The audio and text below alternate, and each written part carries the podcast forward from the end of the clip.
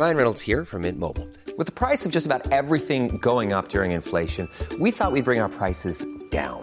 So to help us, we brought in a reverse auctioneer, which is apparently a thing.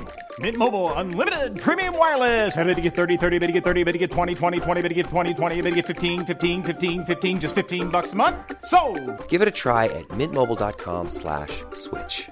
$45 upfront for three months plus taxes and fees. Promo rate for new customers for limited time. Unlimited more than 40 gigabytes per month. Slows. Full terms at mintmobile.com.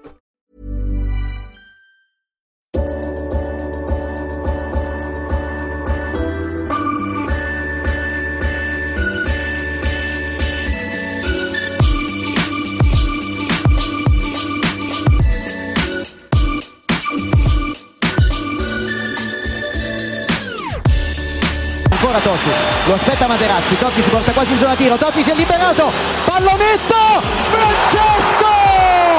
Totti, un gol pazzesco, pazzesco per il 2-0. Kakà in percussione, cerca l'ingresso in area ancora, Kakà, davanti al portiere, Kakà, rete, rete, rete, rete, Kakà! Pallone che arriva, Trezeguet, Totti, Trezeguet, Pirlo, ancora Pirlo di tacco, tiro, Grosso,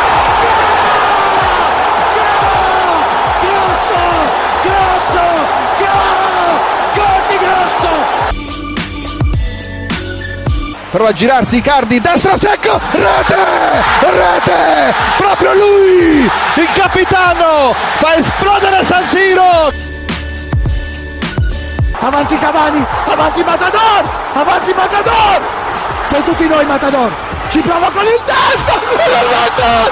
Si gonfia la rete! Si gonfia la rete! Si gonfia la rete! Matador!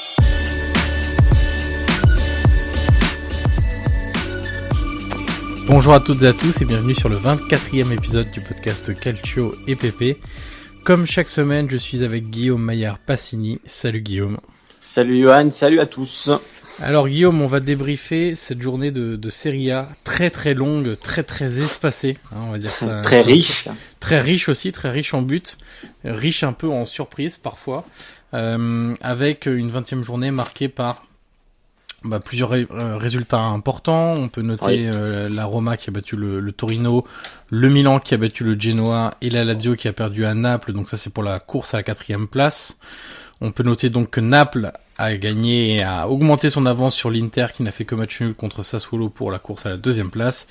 Et puis la Juve toujours intouchable euh, dans son cavalier seul en tête de, de Serie A. Et puis ce qu'on peut noter aussi c'est que Empoli a pris euh, un point euh, tout comme Bologne, la Spal. Et donc pour euh, la course pour le maintien et cette 18e place ça semble... euh, Toujours, euh, toujours aussi serré, même si euh, bon, l'Udinese et les Genoa euh, ont du mal aussi à, à prendre des points et à un peu se sortir de ce de ce bas de classement où c'est euh, toujours très très compliqué de de, de manœuvrer. Euh, je te propose qu'on commence par euh, les les matchs euh, donc de, de cette 20e journée. Donc pour dérouler le sommaire, on va revenir évidemment sur la sur la victoire euh, sur la victoire de la Roma qui était le premier match de, de Oui. cette 20e journée, le match nul de l'Inter contre Sassuolo, la victoire de Naples contre la Lazio, la victoire du Milan sur la pelouse du Genoa.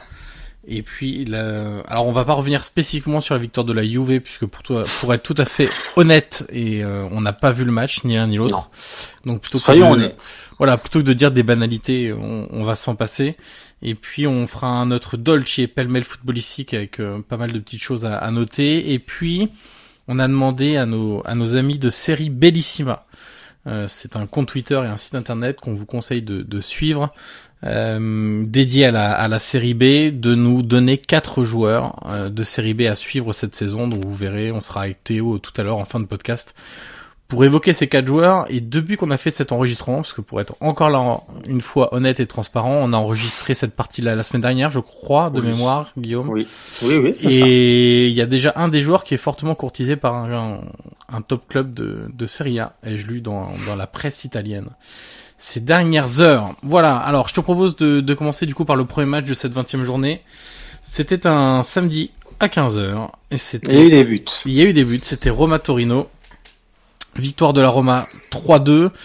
Alors un match où il y a plusieurs euh, choses à noter. La première, c'est que la Roma est encore passé tout tout proche de la catastrophe euh, qui aurait été un match nul, on va dire, euh, après avoir eu des buts d'avance, ce qui est déjà arrivé de nombreuses fois cette cette saison, de concéder des buts en fin de match ou après avoir marqué un ou deux buts en ouverture de de la rencontre. la deuxième chose, c'est que il y a un joueur qui est en train de vraiment crever l'écran et prendre le pas sur un, sur un peu tout le monde. Alors est-ce que son, est-ce que ça commence par un Z? Exactement, d'un Z qui veut dire Zoro. Bah écoute là c'est plutôt le, le Z qui veut dire Zagnolo. Euh, c'est un peu le sauveur de la Roma depuis euh, quelques semaines. Euh, alors on va éviter là encore de, de s'enflammer parce que on sait que le parcours d'un jeune joueur est parfois compliqué, semé d'embûches de haut et de bas. Euh, de régularité et d'irrégularité. Donc euh, on va rester assez calme sur euh, sur ce joueur-là, mais il faut noter quand même que depuis ses, débuts, il réussit à, étonner tout le monde, Guillaume. Oui, oui. Après, comme tu dis, il faut pas s'enflammer, mais ce qu'on peut dire à l'heure c'est que c'est quand même un gros potentiel. on rappelle qu'il avait été inclus dans le deal, dans le deal avec Nainggolan voilà, c'est vrai qu'à l'époque, on va pas se mentir, on ne connaissait pas beaucoup. Non. Euh, tout le monde en disait du bien, mais du moment que tu vois pas, c'est vrai que tu as un peu de mal à y croire. Mais c'est vrai que c'est un peu euh, la caution jeunesse euh, de la Roma, et c'est vrai que ça fait du bien parce que c'est c'est un joueur qui brille, c'est un joueur c'est un joueur en plus voilà moi l'aspect physique pour moi aussi est aussi important je vois qu'il a une bonne bouille voilà, donc c'est vrai que on a envie on a envie de l'apprécier honnêtement même dans le jeu dans, dans ce qu'on a pu voir même face au Torino samedi déjà son but Ouais. Euh, c'est pas un but anodin. Il, il est pas. Alors pour ceux qui l'ont pas vu, je conseille de, de le voir. C'est pas une frappe de 30 mètres, certes, mais dans la dans la façon de se, se retourner, les par terre et il se bat. Il fait une première frappe et il lâche pas. enfin, c'est c'est un vrai but. D'ailleurs, Caressa, le le célèbre commentateur qui commentait, restait assez euh, assez scotché par euh, par son lutte et par son match parce que c'est vrai que son match été complet, un gros volume de jeu. Euh, on a pu voir sur Twitter voilà des, des extraits euh, de ses dribbles ou sa conduite de balle, mais il n'y a pas eu que ça. Euh, il s'est il parfaitement scalé entre les lignes. Euh, il a une belle passe, il a un beau dribble, comme on a dit, il avait une belle conduite de balle. Donc c'est vrai que c'est un peu le voilà, la Roma s'est un peu agrippée à lui quand ça allait pas, et maintenant que ça va mieux, il est toujours là. Donc voilà, c'est c'est c'est le, le, joueur qui fait du bien les motifosi et on sent bien que il commence sérieusement à s'y attacher. C'est, normal au vu de, des matchs qu'il est en train de faire avec la Roma. Alors tu parlais de tout l'aspect technique qui est évidemment éminemment important et c'est ce qui nous saute aux yeux évidemment dès le départ, dès qu'on le voit jouer. Moi, il y a un autre axe qui m'intéresse beaucoup, c'est l'aspect physique euh, et puis aussi son le caractère du, du garçon. Euh, ce que j'aime, c'est qu'il ne lâche rien et on sait qu'à la Roma, c'est une qualité vraiment très rare alors à voir s'il réussira à maintenir ça parce que on sait que l'environnement fait que c'est un peu la belle vie, un peu la Dolce Vita et parfois on a un peu tendance à oublier les, les la rigueur du, du travail du footballeur du, du côté de la Roma. Mais c'est vrai que jusqu'à présent, euh, alors ce qui ce qu'il faut noter aussi, c'est que Di Francesco en parle sans arrêt. Euh, et c'est pas anodin, il en parle depuis le début de la saison, il souligne à chaque fois le travail qu'il fait à l'entraînement euh, ses bonnes aptitudes lors des exercices et puis aussi surtout qu'il répond parfaitement sur le plan mental aux exigences de l'entraîneur, que ce soit la semaine à Trigoria, le centre d'entraînement, ou en match. Et ça, c'est vrai qu'il y a eu des petits messages délivrés à d'autres joueurs par ce biais-là, en, en, expliquant que si tous les tous les joueurs avaient ce niveau de d'exigence au quotidien, le début de la saison de la Roma aurait peut-être été un peu un peu différent.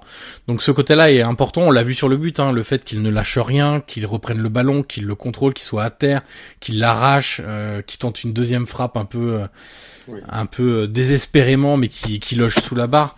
C'est quelque chose de vraiment important et surtout ça contraste avec d'autres joueurs du secteur offensif qu'on a pu voir depuis le début de la saison. Alors, euh, un, Pastore, on l'a très peu vu, mais sur ce qu'on a vu, euh, c'est quand même très en dedans, euh, à la fois euh, la performance de manière globale, mais aussi l'attitude. Patrick Schick, on en avait parlé avec Stanislas Touchot, avec qui on avait fait le, le bilan de mi-saison du point de vue caractère, c'est quand même un peu léger aussi pour s'affirmer à la Roma. Et lui, il a tout ça pour le moment, donc c'est vrai que c'est c'est important. Homme du match de Sky, évidemment. Sky qui a fait un focus de 15 minutes après le après la rencontre sur lui, où tout le monde en a dit du bien. Donc euh, bon, ça c'est. On peut on peut aussi rappeler que Mancini l'avait appelé à l'époque. Oui. Euh, il l'avait convoqué alors qu'il avait aucun match en Serie A. Ce qui était quand même assez anodin. Et, et Mancini a réagi depuis euh, ce week-end en disant euh, voilà tout le monde me traitait de fou quand je l'avais appelé, euh, mais il disait moi j'avais des infos que que le grand public n'avait pas. Et ces infos-là, c'était que bah il est clairement en avance sur son temps et que c'est un gamin, euh, c'est que c'est un gamin qui a qui a beaucoup de talent. Euh, sur cette rencontre-là, outre Zaniolo, un joueur qui hum, a eu du temps de jeu, c'est Rick Karsdorp, le néerlandais euh, qui est arrivé blessé. Alors ça, c'est une spécialité un peu aussi de la Roma ces dernières années. Enfin, depuis une bonne dizaine d'années, c'est de recruter des joueurs blessés. Ça, c'est quand même euh, quelque chose d'assez intéressant. Euh, en le recrutant, il savait qu'il serait absent euh, 4-5 mois déjà. Ensuite, il a rechuté. Bref, il a quasiment pas joué. et Ça n'a pas été un choix de l'entraîneur, c'est juste qu'il a été blessé tout le temps. Euh, et là, euh, disons qu'il a enfin débarrassé de ses problèmes, espère-t-on. Et lui, l'espère, il était en, en interview à Roma Radio euh, ce mardi matin en disant c'est dur, euh, après avoir été euh, absent aussi longtemps, de, de se remettre dans le sens de la marche. Mais alors, il a, comme beaucoup de joueurs qui reviennent, hein, beaucoup de volonté, beaucoup de bonnes choses, mais aussi quand même des, des difficultés, et notamment tactiques. Euh, je sais pas si tu as eu l'occasion de, de voir l'après-match sur Sky, mais quand ils ont interviewé Di Francesco, le, le- l'entraîneur de la Roma quand même donné un espèce de cours magistral, euh, image à l'appui, sur pourquoi Karsdorp, lors d'une phase de transition euh, de contre-attaque pour euh, le Torino, euh, s'était mal positionné, il était mal sorti, euh, je crois que c'était sur Iago Falquet de mémoire en première mi-temps, qui transmet ensuite à Bellotti, euh, plutôt que de couvrir la course de Bellotti et, et assumer le 3 contre 3 avec des du coup des, des, des duels individuels, c'est-à-dire chaque joueur avait son son attaquant, et bien lui il a décidé de sortir sur le porteur du ballon, donnant une offrande à, à Bellotti d'aller en face à face avec euh, non d'ailleurs c'est c'est Bellotti qui donne le ballon plutôt pour Diego Falquet qui frappe sur le poteau.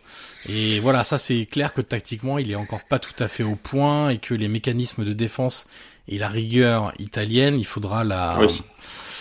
il faudra le la capter assez assez rapidement parce qu'on sait qu'en Italie c'est quand même un point euh, essentiel. Après, Euh, comme tu dis, dans l'envie, pour le coup, on peut pas lui dire grand chose, que c'est vrai que j'aime une action, euh, tu te rappelles de l'action en première mi-temps où il dribble un peu sur le côté droit, là, Ouais. il dribble deux joueurs, donc euh, c'est vrai que dans l'envie, dans le, voilà, dans, sur ce qu'il a apporté, c'est vrai qu'il a été irréprochable. Après, il a calé quand même en deuxième mi-temps où physiquement, on a senti que, que voilà, c'était compliqué. Mais voilà, moi aussi, comme toi, tactiquement, bon, il y a encore des lacunes. Mais bon, voilà, dans l'envie et même, voilà, physiquement, il a quand même tenu un peu le coup malgré, euh, malgré son coup de mou en deuxième mi-temps. Donc, euh, écoute, ça peut être une ressource en plus pour Di Francesco, mais évidemment que tactiquement, il doit encore beaucoup, beaucoup progresser. Euh, autre observation rapide sur ce match, euh, Pellegrini Cristante en double pivot de la, Oui, de la ouais. défense, euh, ce que j'ai appelé sur Twitter le double pivot, le moins double pivot de l'histoire de double, double pivot. Voilà, quand tu joues avec deux numéros 10 à ce poste, euh, alors on rappelle, c'est parce que euh, De Rossi et Nzonzi sont, sont, alors De Rossi était blessé, Nzonzi revenait plus ou moins de blessure et était, avait besoin de souffler aussi. Bon, des gros problèmes de placement hein, et de lecture du jeu dans les phases défensives, mais ça, quand on est deux numéros 10 positionnés devant la défense, c'est, c'est toujours un peu compliqué. c'est long quand même, hein. Oui, bah c'est un problème de de ménisque, je crois, et de Ouais. de cartilage, je crois.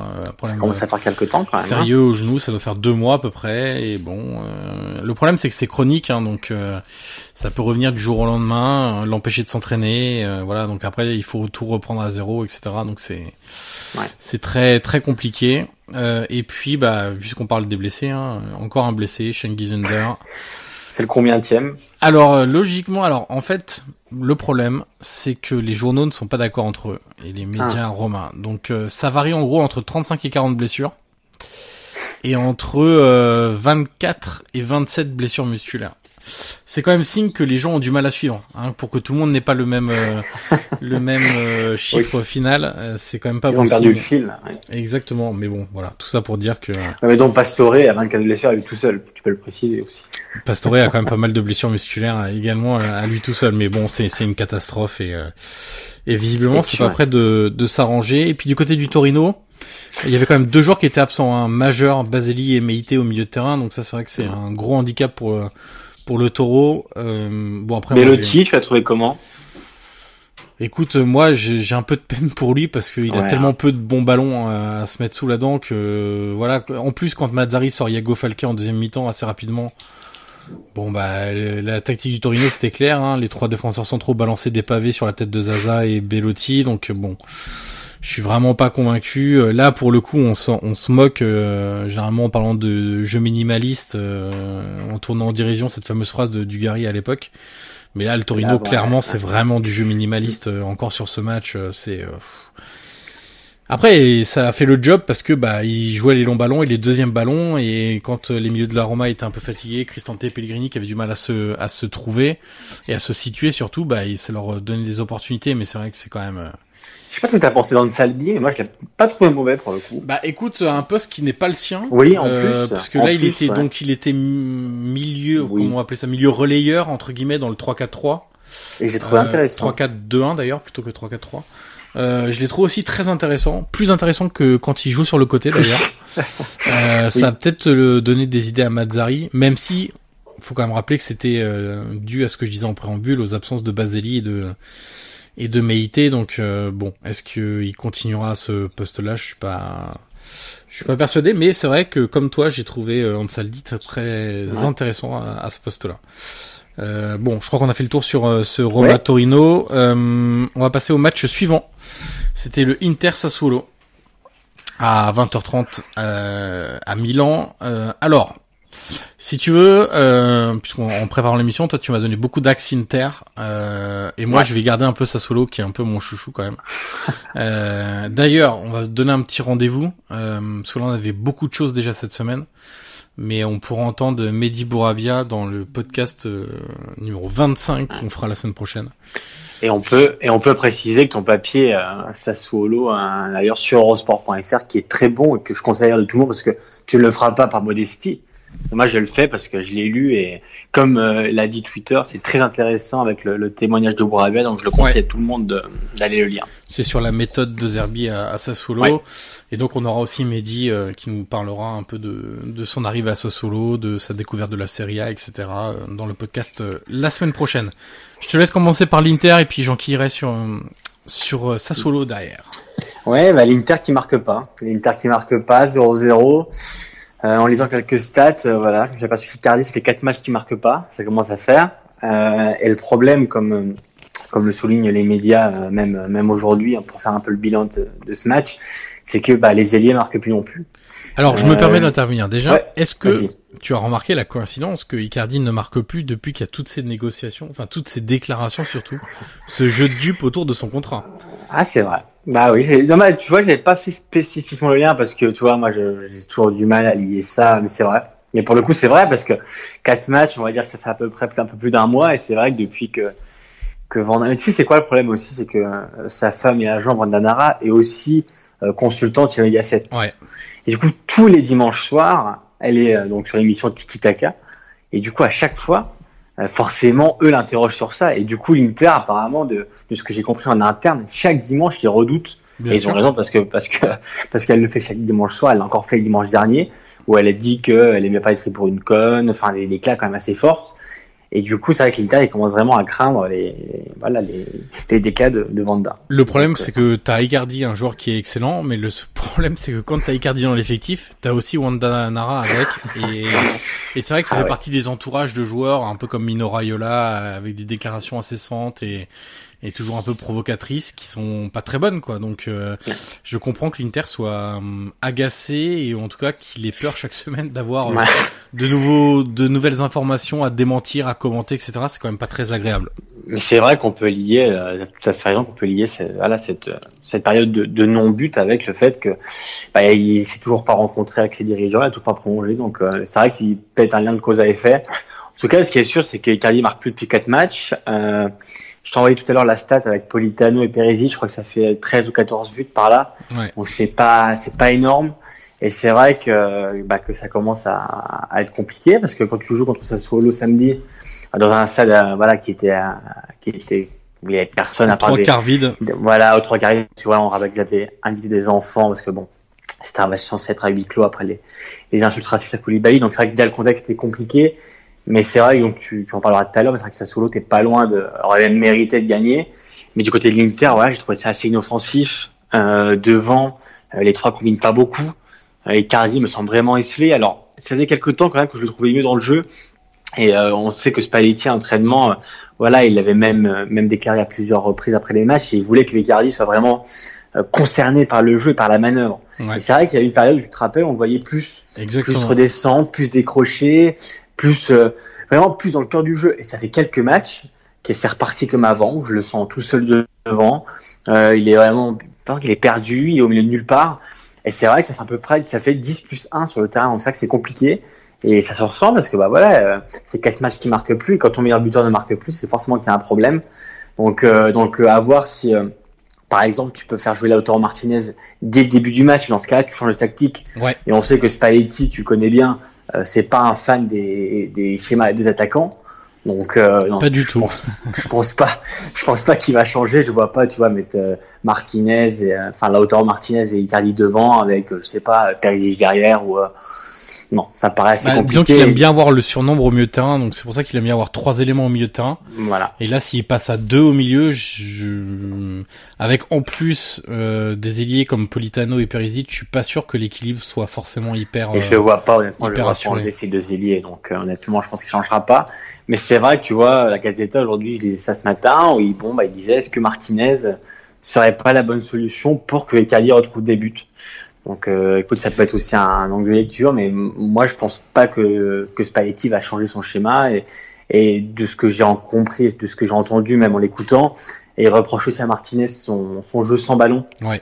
Donc euh, voilà, le fait qu'il soit pas concerné forcément par la phase défensive, et c'est pour ça que pour le moment, bah, il ne va pas jouer titulaire. Donc, euh, Alors Perisic est encore clairement passé à côté. Euh, Politano a été encore sorti par Spalletti et ça a encore été très peu compris par les tifosi interistes parce que c'était vraiment le joueur offensif le plus intéressant, celui qui crée le plus de danger, de décalage euh, dans la défense de Sassuolo. Et c'est vrai que je me souviens plus de pour quel match on en avait déjà parlé, euh, Guillaume, mais on avait déjà noté le, le remplacement un peu étrange de, de Politano alors que ouais. c'était Je me l'élément demande si c'était pas Ligue des Champions.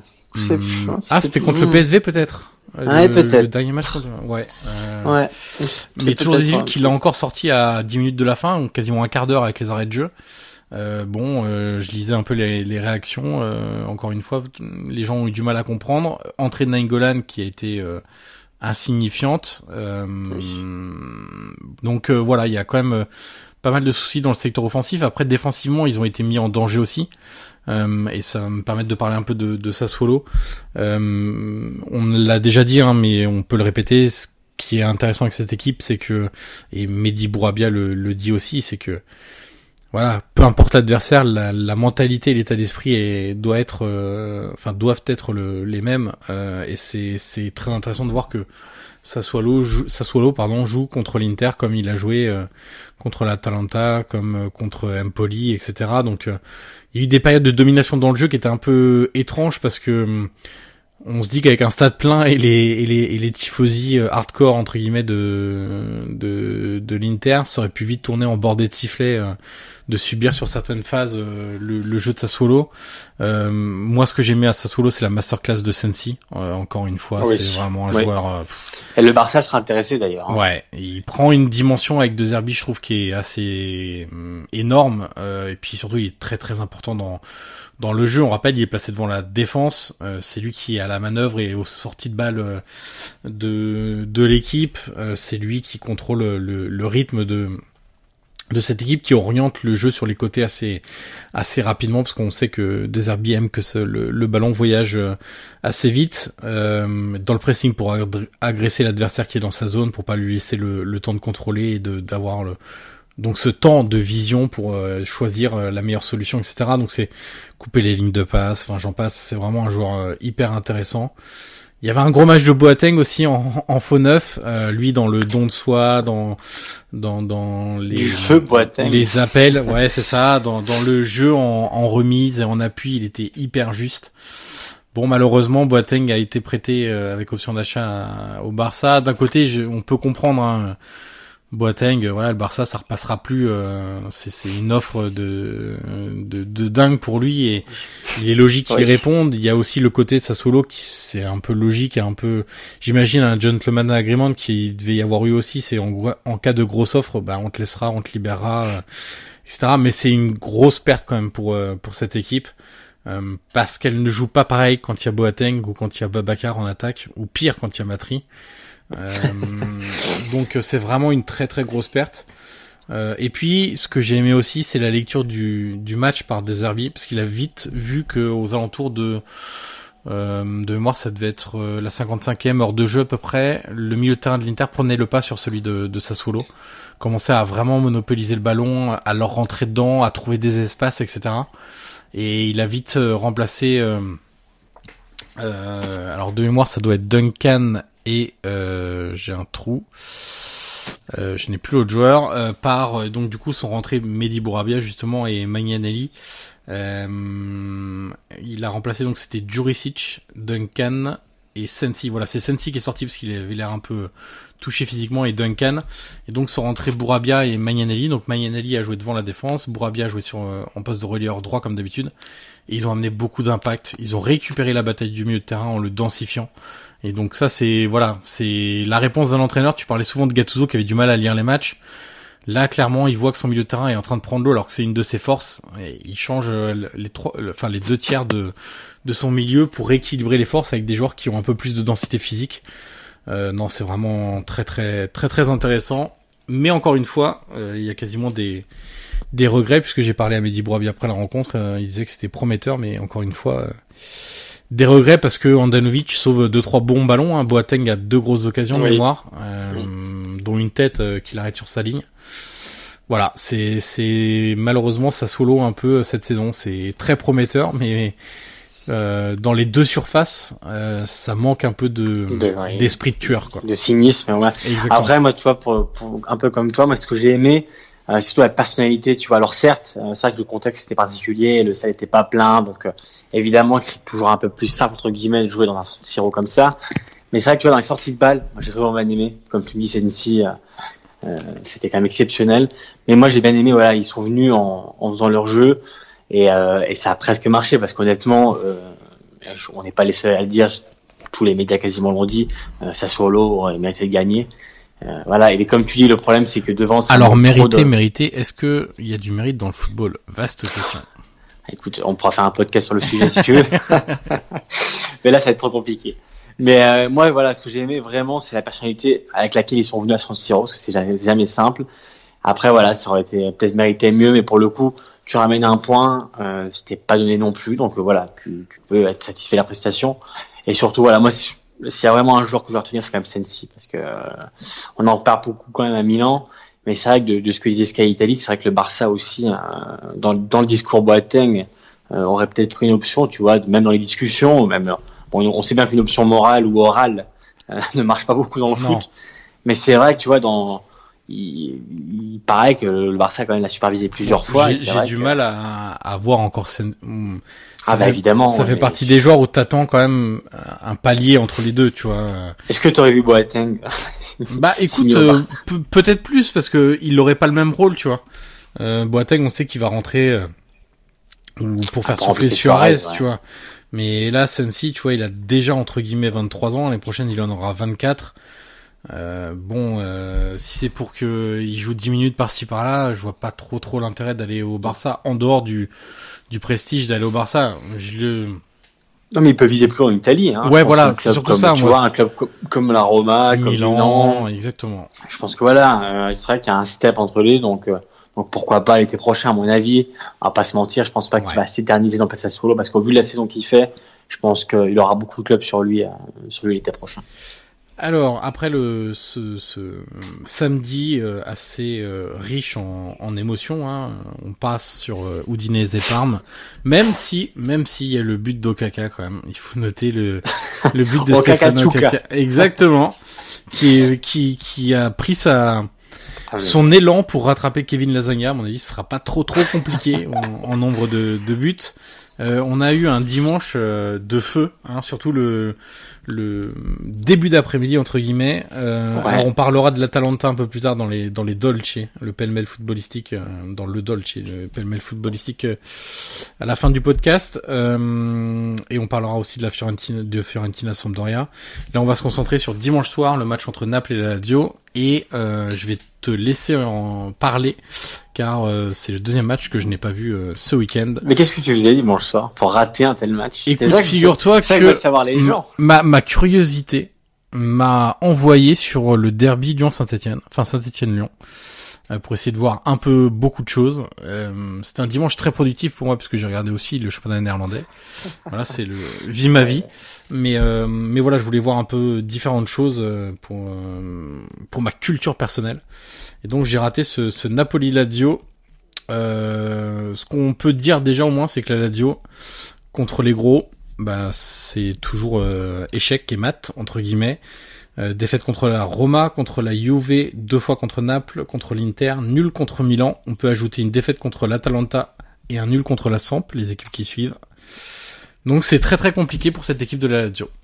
Bah, comme tu as dit, le problème c'est que contre les gros ça va pas. Ils ont perdu quasiment tous leurs matchs, ils ont fait un match contre Milan. Donc c'est vrai, encore samedi, encore pardon, encore dimanche soir. Euh, bon, au vu de la première mi-temps que Naples, je crois qu'ils ont tapé 4-5 fois le poteau. Ouais. Dans Donc, le match, bon, ils ont tapé euh, quatre fois les montants. Ouais, quatre fois les montants. Bon, ils vont été un peu hors jeu, mais ah, bon, c'est- c'est quand même un peu tôt. Donc c'est vrai que sur la victoire de Napoli, il n'y a pas grand chose à dire. Après, c'est vrai que de la Lazio, tu as quand même envie d'attendre et tu t'attends logiquement à ce qu'ils qu'ils passent ce, ce fameux step contre un gros. Ils n'y arrivent pas. Ça fait quand même quelques temps que ça dure. Tu t'en rappelles, on a, on l'a souvent souligné dans les podcasts précédents. Ouais. Euh, et pourtant, ça passe, ça passe, ils n'y arrivent pas. Alors, est-ce qu'une victoire contre Agro sera aussi peut-être synonyme de déclic? Euh, C'est possible. Mais c'est vrai que là, euh, c'est assez compliqué. Bon, Milinkovic Savic, euh, moi je l'ai pas vu beaucoup. Euh, il a encore été euh, bon, l'ombre de lui-même, peut-être pas tant que ça, mais il n'a pas été le Milinkovic Savic qu'on avait l'année dernière. Il a été Euh, remplacé en fin de match et Simone Ouais. Inzaghi a expliqué que bon, c'était pas une sanction, c'était surtout parce qu'il avait un carton jaune et qu'il avait peur euh, qu'il soit expulsé alors Ouais. qu'ils reçoivent la Juve et d'après ce que ce que disait Simone Inzaghi le, le week-end prochain. Ouais, tu vois, ils vont jouer la Juve le week-end prochain, donc ça va pas les aider dans leur dans leur conquête. Mais c'est vrai que euh, voilà, dans la prestation, dans ce qu'ils ont dans ce qu'ils ont mis, il y a eu une fin de match un peu voilà un peu plus plus chaude parce qu'ils étaient revenus à 2-1. Mais c'est vrai qu'avant, honnêtement, le Napoli en première mi-temps, donc euh, autant les, les 20 25 premières minutes, il y avait vraiment une domination du Napoli. La Lazio est un peu ressorti après, mais c'est vrai qu'il n'y avait pas non plus la sensation qu'ils pouvaient les mettre en danger. Et pourtant, il faut rappeler que le Napoli était quand même décimé parce qu'il n'y avait pas une signée, il n'y avait pas Koulibaly. Euh, c'était quand même deux piliers qui manquaient. Il n'y avait pas Amsic Ouais. qui était dans le tribune aussi. Donc c'est vrai que c'était. euh, je pense que à Lazio, tu vois, ils avaient une occasion à jouer parce que quand tu vas à Naples, on sait que c'est pas simple, mais on sait aussi que quand il manque quand même les, les, les vrais joueurs euh, titulaires, bon bah il y a peut-être une occasion à faire et ils ont pas réussi. Après voilà les changements, euh, ils ont pas non plus un banc. Tu vois, et à la fin il fait rentrer Patrick. Bon, j'ai rien contre Patrick, mais c'est vrai que euh, Bah alors on n'attend pas. Patrick? Ah très bon ça, très, très bon ça, j'aime beaucoup. Je t'en prie. J'aime beaucoup. Mais c'est vrai que pour le coup, on a sa coupe de cheveux euh, très blonde. Euh, voilà, il apporte pas grand chose et c'est vrai que les solutions euh, sur le banc, euh, même en cours de match, j'ai l'impression que ça fait pas changer grand chose. Alors t'as Correa qui est rentré à la mi-temps et c'est vrai que pour le coup, il apporte toujours un peu de vitesse Ouais. et un peu de, un peu de folie de voir, un peu de fantaisie. Mais c'est vrai que c'est très vite calmé et, et ça fait encore une défaite. Bon, Inzaghi a encore contesté à la fin. Après, avec l'arbitre, j'ai pensé à toi quand je l'ai vu, euh, je l'ai vu se diriger vers le corps arbitral au, au coup de sifflet final. Bon, après, voilà, autant contre le Torino, il y avait quelques décisions litigieuses, autant là, face à Naples, euh, il y a deux interventions euh, très rudes de deux, deux joueurs de la Lazio qui auraient pu mériter rouge direct. Donc, euh, bon, j'ai pas trop compris pourquoi ils, ils sont En fait, il reproche les- l'expulsion de Acerbi. Euh, Oui, en expliquant qu'il y avait oui. qu'il y avait enfin il y avait aucun carton jaune qui aurait dû être donné. Oui, oui. S'il prend il prend deux jaunes et donc rouge hein, pour Oui, bon. pour rappel. Peu importe, mais voilà, ça fait quand même encore une défaite pour la Lazio. Et côté Ah, voilà, Naples, euh, Guillaume, euh, tu disais que Hamsik donc avait été euh, remplaçant, euh, Fabien Ouais. Ruiz au milieu du coup, lui qui Bah, joue Hamsik beaucoup sur le pas- côté euh, depuis le début de la saison, là au Ouais. milieu tu l'as trouvé comment? Amsi qui était pas là, il était en tribune, mais c'est vrai que Fabien Ruiz euh, dans l'axe, moi j'ai vraiment bien aimé. Euh, techniquement, c'était très fort. Alors on sait que c'est un joueur très technique, mais dans le cœur du jeu, moi je l'ai trouvé euh, voilà très intéressant. Sa conduite de balle, il jouait maximum deux trois touches euh, dans sa conduite de balle, euh, dans ce qu'il a apporté dans les mouvements, dans la sortie de balle, il a accéléré euh, la, manœuvre. Donc moi j'ai vraiment bien aimé. De ce que je lisais des, médias napolitains, eux aussi ont été assez satisfaits de, sa prestation. Donc Écoute, on sait qu'Amsic, c'est pas non plus le Amsic qu'on a connu, connu à l'époque. Donc pourquoi pas, voilà, peut-être garder cette solution. Pourquoi ou pas pourquoi le pas- mettre sur le banc, Voilà, pourquoi pas. Alors après, on sait que c'est toujours compliqué de bien sûr. Évoquer ce sujet. Bah évidemment, donc c'est toujours compliqué. Mais c'est vrai que moi, pour le coup, Fabien Ruiz, euh, dans le cœur du jeu, j'ai vraiment trouvé très bon. Donc, euh, donc à voir. Et devant, euh, Milik, hein, Milik Ouais. qui met encore un coup franc, un coup franc de dingue, qui est vraiment intéressant. et puis bon, bah il continue à marquer. Donc et Mertens, alors Mertens, je l'ai pas trouvé bon du tout. Euh, vraiment, il a encore été moins bien. Il est vraiment dans le creux là. Ouais, il est dans le creux, il marque plus. Euh, Non, moi je l'ai vraiment trouvé en dessous. Et autant Milik pour le coup, voilà, il porte l'équipe, euh, l'équipe à lui tout seul devant. Euh, on se rappelle qu'il marque, tu te rappelles à Cagliari, à la fin il marque Oui. à Bergame, à la fin il les sauve. Euh, là c'est c'est lui qui met le deuxième, il les met un peu à l'abri. Donc Milik pour les trôner maintenant, euh, je vais te dire que entre Insigne, Mertens et Milik, euh, je pense que le les deux seuls, on va dire, qui sont un peu indéboulonnables, c'est Milik et Milik et Insigne à l'heure actuelle. Donc euh, c'est vrai que Mertens, il y a un petit Naples-Milan samedi, enfin Milan-Naples samedi soir prochain. Euh, je suis curieux de voir qui va faire jouer devant Ancelotti. Je pense honnêtement qu'il va miser sur sur Milik Insigne parce qu'Insigne revient. Ouais, exactement. euh, Insigne était pas là, donc euh, donc il devrait être euh, titulaire. Euh, quelque chose à rajouter sur ce match-là? Peut-être un petit mot sur Malcuit, sur la perf de Ah oui, Malcuit, écoute Malcuit, euh, ouais, Malcuit courant alternatif, moi je l'ai trouvé pas mauvais, il a été bon, euh, surtout devant, offensivement il a beaucoup apporté. Euh, défensivement, j'ai trouvé un peu moins bien sur le but de Immobilier, il se fait un peu avoir sur son placement. Euh, voilà, il, a, il était un peu, un peu trop avancé, il n'était pas aligné avec ses défenseurs, donc euh, c'est vrai que le but lui enlève quand même euh, un, un, un bon bon point sur la note.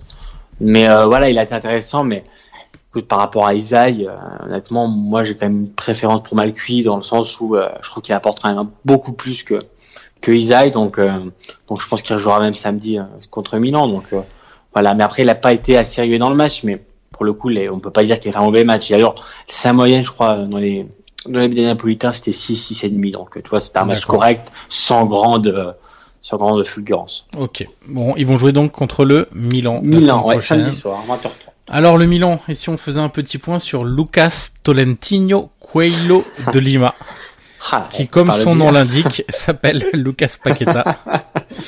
Euh, Ah, écoute, que tu as beaucoup parler que tu as beaucoup aimé toi. Enfin, en tout Ouais. cas, sa, sa prestation t'a t'a intéressé au plus haut point. est-ce que tu veux que je sois honnête? Oui. Si tu, veux, que je- si tu veux que je sois honnête, euh, on est tous les deux, donc je vais te le dire à toi euh, et aux auditeurs. Honnêtement, je pense franchement que c'est vraiment un crack. Euh, voilà, je sais, euh, là, les, les gens pourront enregistrer cette phrase et me la ressortir. Comme j'ai dit sur Twitter, qu'il sera prêté à Amiens en 2022. Surtout enregistré là. Voilà, mais moi, je suis vraiment persuadé que c'est un crack. Euh, alors, c'est peut-être parce qu'Amiens n'a plus l'habitude de ce genre de joueur, c'est possible aussi. Mais, mais c'est un joueur euh, de football. Voilà, on l'a déjà dit la semaine dernière, mais On n'avait pas vu un genre- tel pied gauche depuis Walter Birsa, je crois. c'est vraiment sévère. non, non, non, c'est histoire de troller. Non, non, non. J'ai aussi, j'ai aussi bien Oui. aimé beaucoup d'aspects dans. Ah, là. De- évidemment, de alors les gens diront oui, il faut qu'il épure son jeu. Oui, évidemment, ça on le sait, on n'est pas, on n'est pas demeuré, on sait très bien que tous tous ces petits gris-gris, il peut les enlever de temps en temps. Après voilà, moi j'aime bien euh, sa façon de jouer. Euh, comme dit Gattuso, c'est un joueur très européen, alors qu'il est brésilien, donc euh, il est aussi très concret. Euh, il tape encore une fois le poteau. Euh, donc, mais moi j'ai voilà au milieu de terrain, donc il était dans un 4-3-3. Il était sur le même côté de Souzo, donc euh, côté droit. Et que dans la manœuvre, on sait qu'il voilà, il la fluidifie, ça va beaucoup plus vite, c'est un joueur technique. On sait qu'à Milan, le milieu de terrain, c'est quand même le gros défaut depuis des années. Et avoir un joueur pareil, euh, ça change quand même la donne. Euh, c'était vraiment, voilà, c'était très technique euh, dans sa vision du jeu, dans, dans ce qu'il apporte à la manœuvre. Moi, j'ai vraiment, c'est une, deux touches. Et c'est vrai que ça tout de suite, ça va beaucoup plus vite vers l'avant. Il verticalise, il a pas peur. Après, voilà, on, il y a, il y a son petit guerrier qui a fait le, le tour des réseaux. Alors certes, euh, s'il le fait euh, vers son but et après voilà, il y a l'occasion du Genoa parce que Conti marche dessus. Mais sinon en soi voilà, c'est ça fait aussi du bien de voir des choses comme ça. Voilà, c'est vrai que c'était un peu dangereux, mais bon à Milan on va pas se plaindre non plus de revoir des des, des, des dribbles, des choses comme ça, ça fait du bien aussi aux yeux. Donc euh, écoute, La, moi la séquence a a quand pensé, même été très très bien clippée sur Twitter, hein, parce qu'on a vu que le geste technique. On n'a évidemment, pas vu la grosse cagade derrière le geste technique. évidemment, mais c'est Conti euh, qui le bloque. Toi Conti s'y attendait tellement pas ouais, que ouais, bah, ouais, ouais, ouais, ouais, hein, hein, on va pas se mentir. Si on avait laissé le l'action se dérouler sur les sur les clips sur Twitter, on n'aurait pas été aussi euh, aussi chaud entre guillemets sur euh, sur ce geste-là de Paqueta. Je sais pas si tu avais vu la, la, la super coupe Milan-Juve mercredi, c'est vrai qu'on n'en aura pas parlé du coup. En partie. Euh, voilà, où la Juve s'était imposée, mais Paqueta, moi j'avais déjà trouvé intéressant, même contre la Samp la semaine, enfin c'est il y a deux semaines du coup, j'ai déjà trouvé bon. Donc euh, honnêtement, je pense que c'est vraiment, un- un- ça peut, ça peut devenir un très très bon joueur. Euh, je vais pas mentir, je pense que si Leonardo a mis 35 millions sur lui. Euh, moi, honnêtement, j'ai pas grand doute sur le, le, potentiel du joueur, parce que Leonardo sur les Brésiliens, il se trompe jamais. Euh, il avait ramené Kaka à l'époque, euh, il avait ramené Pato, donc bon, euh, j'ai pas de doute là-dessus. Après voilà, va falloir qu'il s'adapte au football italien, qu'il va falloir à la tactique. On sait qu'en Italie, c'est voilà, c'est prioritaire. Mais voilà, il fait sacrément du bien au milieu du bilan et techniquement, euh, c'est quand même, on sent que c'est quand même une marche au-dessus que que tous les autres. Voilà. Puis après, t'as Suzo qui est devant, donc sur le côté là, c'est vrai que c'est mieux. Mais alors, moi, je suis en pensé, mais Paqueta est intéressant. Avec le retour de Conti, ça risque d'être le côté fort. Hein, de... Et tu sais, le problème de Conti, c'est que, bon, là, il a joué parce que, parce que Zapata est sorti blessé. Mais euh, voilà, Gattuso a encore du mal à le mettre titulaire. Hein. Il n'a pas encore mis une fois. C'est normal, il revient de tellement de mois. De, faut être hyper prudent avec ces joueurs-là. Moi, ça me choque. Évidemment, évidemment. Après, tu vois, il a fait 80 minutes, même plus. Écoute, moi, je pense que euh, je pense qu'il sera peut-être temps aussi bientôt de voilà, de, de, aussi le, le, lancer titulaire. Après, je suis d'accord avec toi, il vient de deux ans de blessure. Euh, il à chuté, on se rappelle, ça a été très compliqué. Évidemment qu'il faut être prudent et, et Gattuso, il le sait. Donc euh, là-dessus, je le reproche pas. Hein. C'est pas un reproche, mais c'est vrai que euh, Conti, en, trois semaines, c'est de base décisive. Ouais. Donc, euh, donc, donc voilà. Alors moi, je sais pas si tu as pensé sur Paqueta, mais ton avis m'intéresse. Bah, écoute, j'ai trouvé évidemment très intéressant. j'ai bien aimé certains aspects toniques de son jeu. Ah euh, des appuis très costauds, des changements de direction intéressants, sans faire trop de grilleries, même si évidemment il y a ce geste dont tout le monde parle aujourd'hui et, et, qui fait le tour des, des réseaux sociaux, mais vraiment se focaliser sur ce geste-là. Bon, pour ceux qui n'ont pas vu le match, ça peut se comprendre. Pour ceux qui ont vu le match, ça serait vraiment dommage parce que il y, a, y a des choses que j'ai que j'ai bien aimé. Euh, notamment son intelligence dans certains choix. Alors évidemment, ça reste à perfectionner, mais euh, mais voilà, quand il il a vite vu que euh, on sait que certains jeunes joueurs, quand ils ont pas la solution, bah ils vont essayer l'exploit individuel ou euh, ou tenter une frappe de loin, etc.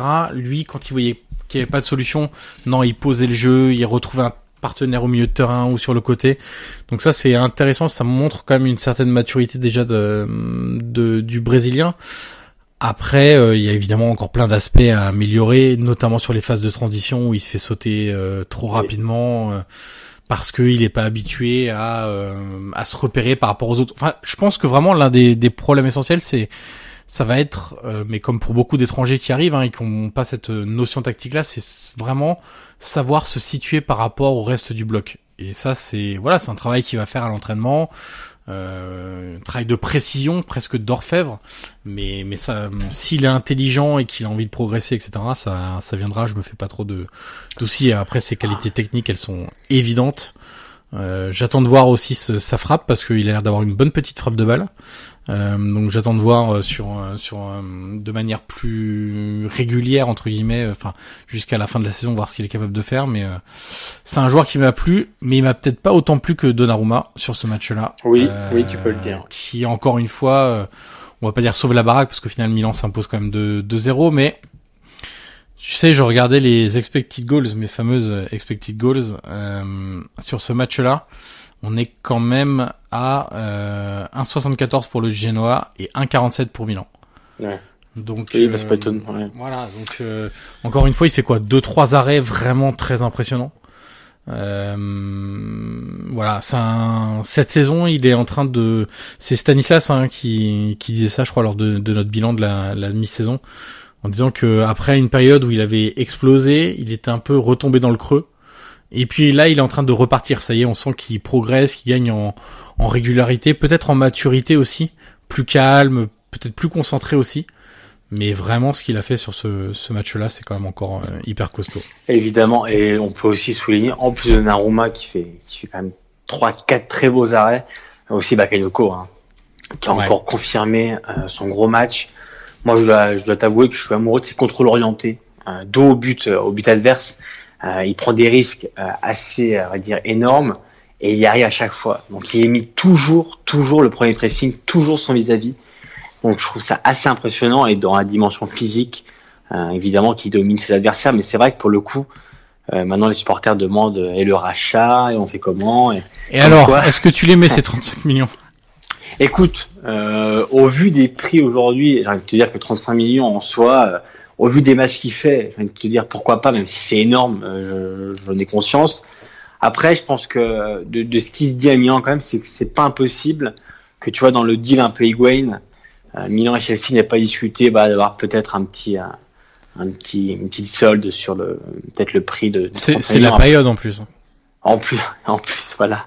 Mais euh, pourquoi pas, tu vois, peut-être qu'à la fin de la saison, plutôt que de, de tout de suite lever cette option, pourquoi pas aussi voilà, négocier avec Chelsea, genre, genre les 20-25 millions, moi ça me semblerait quand même le bon prix. Mais au vu des matchs qu'il fait maintenant, euh, dans un poste de 6 quand même, où moi j'avais quand même beaucoup de doutes, j'ai pas peur de le dire, euh, c'est quand même assez impressionnant et à ce niveau-là, il est tout simplement irremplaçable pour l'heure. Après, il y a Bila qui va revenir, ton ami, donc je sais pas, je sais pas comment ça va se penser, comment ça va se passer. Je pense que Bakayoko va peut-être repartir dans un rôle ou de 8 ou euh, Bah, j'imagine bien un milieu quand même. Ouais. euh, il faudra laisser le temps à Billy de revenir. Hein. Mais euh, Billy en 6, Bakayoko à sa droite et Paqueta à sa gauche. hein. du coup tu mets sur le banc. Ouais. Oui, en l'alternant avec euh, Bakayoko peut-être. Oui, oui, je pense aussi. Voilà, Mais- mais, après c'est voilà. de toute façon avant que Billiard redevienne indiscutable titulaire, il faudra aussi du temps, rien que sur l'aspect physique évidemment. Mais en De- tout cas, on, on peut dire que c'est quand même une belle victoire du Milan. Ils sont passés quatrième, c'était important. C'est lundi à 15 h donc, euh, donc voilà, c'était aussi un, un bel horaire qu'on peut souligner. Hein. oui, on oui, soulignait pas bien assez. sûr. Voilà, puis voilà, on sait que voilà. Bah, on sait que personne travaille le lundi à 15h. Exactement. Bah, d'ailleurs, le a été vite. J'ai trouvé ça honteux, mais, euh, ouais. mais voilà, comme quoi les gens. Comme quoi à les 15 gens aiment pas trop. Ouais, comme quoi les gens aiment pas trop le foot en Italie, hein, visiblement. C'est fou, hein. Ouais. C'est fou. Et puis, Passons euh, au prochain. Qu'est-ce que t'as, qu'est-ce que t'as pensé de Frosinone pour le marché chinois à midi 30 euh, dimanche C'est pas mal, hein. Je pense qu'il y a pas mal de gens qui sont intéressés par Frosinone eh, en tu Asie sais, du bah, tu sais, eh, bah, tu sais, j'ai même regardé. Hein. J'ai regardé la première mi-temps. Je t'avoue qu'à la deuxième, Moi, j'avais compris que Zap- j'avais vite compris que Zapata allait, euh, allait marcher sur l'eau. j'ai regardé le match, mais j'imagine qu'à Séoul, on, on était comme des dingues devant le match. euh. Voilà, c'était, voilà, c'est incroyable, quoi. C'est une programmation mais- vraiment fantastique. Bah, même Euh, le dimanche à 15h. Donc l'occasion de revenir quand même sur la perf de l'Atalanta, euh, Oui, avec oui, quelques quelques stats. Meilleure attaque de Serie A, 44 buts en 20 journées, ils sont monstrueux. Zapata 13 buts sur les 7 derniers matchs. C'est tout autant monstrueux. Euh, moi, ce qui m'impressionne vraiment, et je regarde ça en, détail depuis quelques semaines, c'est qu'elle est injouable dans le domaine aérien. Vraiment aussi bien défensivement qu'offensivement, mais peut-être encore plus offensivement. Sur coup de pied arrêté ou sur attaque, on va dire placée, qui, euh, qui passe par des centres et qui aboutissent dans la surface, ils sont vraiment injouables et c'est vraiment une équipe qui est extrêmement difficile à contrer sur ces phases de jeu parce qu'elle a à la fois des bons centreurs ou des bons tireurs de coups de pied avec Ilicic, avec Gomez, euh, le papou Gomez, euh, Pazalic est pas mauvais non plus dans sa qualité de centre. Euh, les, les latéraux entre guillemets parce que on sait que ça joue souvent avec une défense à 3 donc c'est plus des quasiment des milieux de terrain hein, de côté euh, que ça soit euh, Attebourg euh, que ça soit euh, que c'est Feulner qui joue aussi là parfois enfin voilà ils ont beaucoup de joueurs qui sont en capacité de d'amener des ballons dans dans, dans la surface de, de réparation. Il y a Martin de Roon qui est excellent au milieu de terrain aussi. Là, c'était Castagne qui joue à gauche, mais c'est pas toujours Castagne. J'ai perdu le nom. Euh, c'est l'allemand. J'ai perdu son nom. Euh, si tu l'as, c'est bien. Si tu l'as pas, c'est pas grave. On va réfléchir. Gossens. Go, Gossens, Ah, ça. Il faut dire que les joueurs d'Atalanta ont des noms quand même particuliers. Hein. Et qu'il y a Freuler, beaucoup, d'étrangers aussi. hein. Oui, c'est y, pas il y a des Belges, il y a des Suédois, des Polonais, des Allemands, des Argentins, des Colombiens. Euh, Pazalic, il est croate. Il y a des Néerlandais avec De Roon et Attebourg. Euh, Toloi est brésilien. Mancini est, al- est italien. Berisha, il doit être albanais. Enfin voilà, il y a vraiment euh, beaucoup de, de nationalités différentes. Mais en tout cas, voilà, ce qu'on peut dire sur cette équipe de l'Atalanta, c'est qu'on continue à jouer, à produire du jeu, à beaucoup marquer. Et hum, ce qui va être intéressant pour cette équipe, c'est que là, elle va rentrer vraiment euh, dans une période décisive. Hein. Ils reçoivent la Roma et ils vont sur la pelouse de la Juve. Euh, Et après, ils vont recevoir Milan, je crois, non pas longtemps. de- aussi. pas longtemps après, je crois que euh, c'est deux journées encore après. Ouais. Ils jouent donc, Milan, donc. euh, Euh, Et Mancini qui a encore marqué, hein. Ouais. Ouais, ouais, Mancini ouais. qui a encore marqué, donc, euh, donc le, je sais pas combien de buts il est, il doit être bien à Il a peut-être 4 quatre buts, je crois, hein. ouais. Hein, donc, euh, Il me semble qu'il y a aucun autre euh, défenseur. euh, J'ai plus la stat malheureusement d'Opta, mais ça doit être quelque chose comme euh, il y a plus aucun, il y a pas aucun défenseur aussi jeune qui a marqué euh, autant de buts que lui dans les cinq grands championnats. Ouais. C'est absolument pas français ma phrase, mais c'est parce que je suis en train de meubler mais j'ai peur qu'il... et de chercher en même ouais. temps. J'ai peur Euh, qu'il parte l'été prochain. Mancini. Voilà, Gianluca Mancini est le défenseur le plus jeune a marqué au moins 4 buts dans les 5 grands championnats européens. Donc c'est quand même... Euh, c'est quand même notable. Oui, il devrait partir sans doute, euh, et on l'annonce notamment du côté de de la Roma qui cherche désespérément un, un défenseur central. Euh, tu voulais parler de Luis Muriel Bah oui, quand même, parce que Luis Muriel est revenu en Italie. Euh, il a signé à la Fiorentina. Euh, on se rappelle qu'il y a eu un duel avec Milan, mais Milan arrivait trop tard dans ce dossier. Et ben Muriel, il a mis quand même deux, deux sacrés buts pour son, son premier match. Euh, physiquement, il a l'air quand même en forme. Son accélération, euh, je conseille de la revoir si c'est possible. Sky a fait une, tu sais, une, un ralenti en visu, tu vois son visage. Ouais. il est vraiment, euh, tu vois, il est dans son effort le plus complet, où il souffle. Et j'ai trouvé ça assez impressionnant. Et l'accélération qu'il fait sur le deuxième but, euh, moi, ça, ça m'a scotché. Après avoir dribblé deux joueurs, on rappelle que la FIO était à 10. Donc, euh, non, donc il a fait un gros match. Euh, il a fini, il a fini tout seul devant. Alors après, il a été remplacé, mais euh, il a fini tout seul devant quand, quand Simeone est sorti. Mais voilà, Muriel, écoute, ça pourrait être un joli coup pour la FIO. On sait que Piazza a été des Genoa, donc c'est pas exclu que Piazza, qui devait faire, ah, qui aurait dû faire une meilleure saison à la FIO, bah, parte, part cet hiver. Mais Muriel, ouais, il a apporté cette vitesse, il a apporté cette profondeur. Euh, on sait très bien qu'en contre, il est, il est dévastateur. L'accélération qu'il fait, honnêtement, si vous l'avez pas vu, regardez là. Alors, il est dévastateur s'il garde ce physique-là, ce qui n'est pas gagné non plus. Mais tu sais qu'à sa sortie, je l'ai trouvé. Euh, alors, je sais jamais moi si c'est le maillot qui, tu vois, qui boudine un peu ou pas, mais je l'ai trouvé pas très fit. Alors je sais pas. Hein, ah, moi je, le trouve quand même beaucoup plus fit qu'à sa période. Euh euh, Sampdoria et même Udinese, euh, notamment le visage un peu émacié. Alors pour pour Muriel, hein, on se comprend, c'est pas non plus, euh, on voit pas non plus les os euh, proéminents, mais mais quand même, je l'ai trouvé en bonne forme physique. J'en avais parlé lors du dernier podcast où j'ai dit lors de sa présentation qu'il m'avait paru justement assez affûté. Euh, en tout cas bien plus que quand il jouait parfois à la Samp et à l'Udinese où effectivement il avait perdu de cette tonicité, cette qualité d'explosivité qui sont une partie intégrante de son jeu. Et c'est ça qu'il faut aussi noter, c'est que c'est un profil totalement différent de Simeone. À voir si euh, l'association réussira à prendre euh, ou pas, ou si ça sera l'un ou l'autre. Mais effectivement, pour la Fiorentina, c'est quand même euh, une recrue. C'est un joli coup. Ouais, c'est un, joli coup. C'est une belle recrue. Et il a déjà marqué deux buts. euh, J'ai envie de te dire que ça fait quasiment autant que Simeone. Voilà, donc honnêtement, il a vraiment été bon, même dans le dans l'intégralité du match. Alors certes, ça n'a pas été simple parce qu'ils étaient à 10, mais le but qu'il met tout seul là, c'est quand même impressionnant. En plus avec Chiesa, ils ont bien combiné. Euh, j'ai bien aimé leur relation. Donc euh, ça peut vraiment, ça peut vraiment matcher. Donc euh, ce serait bien parce qu'on sait que Muriel en forme. On se croirait sur Tinder. Hein. T'as bien aimé leur relation, ça pourrait matcher. on pourrait, on se croit sur Tinder. eh ben écoute, j'espère franchement que ça va matcher entre la et Muriel parce que Muriel en forme et, et dans un bon moment, ça peut être quand même un sacré joueur. Donc donc, euh, donc voilà. Et puis je voulais conclure ce pêle-mêle footballistique euh, par euh, bah, le choix qu'est en train de faire l'AC Milan de vendre Piontek.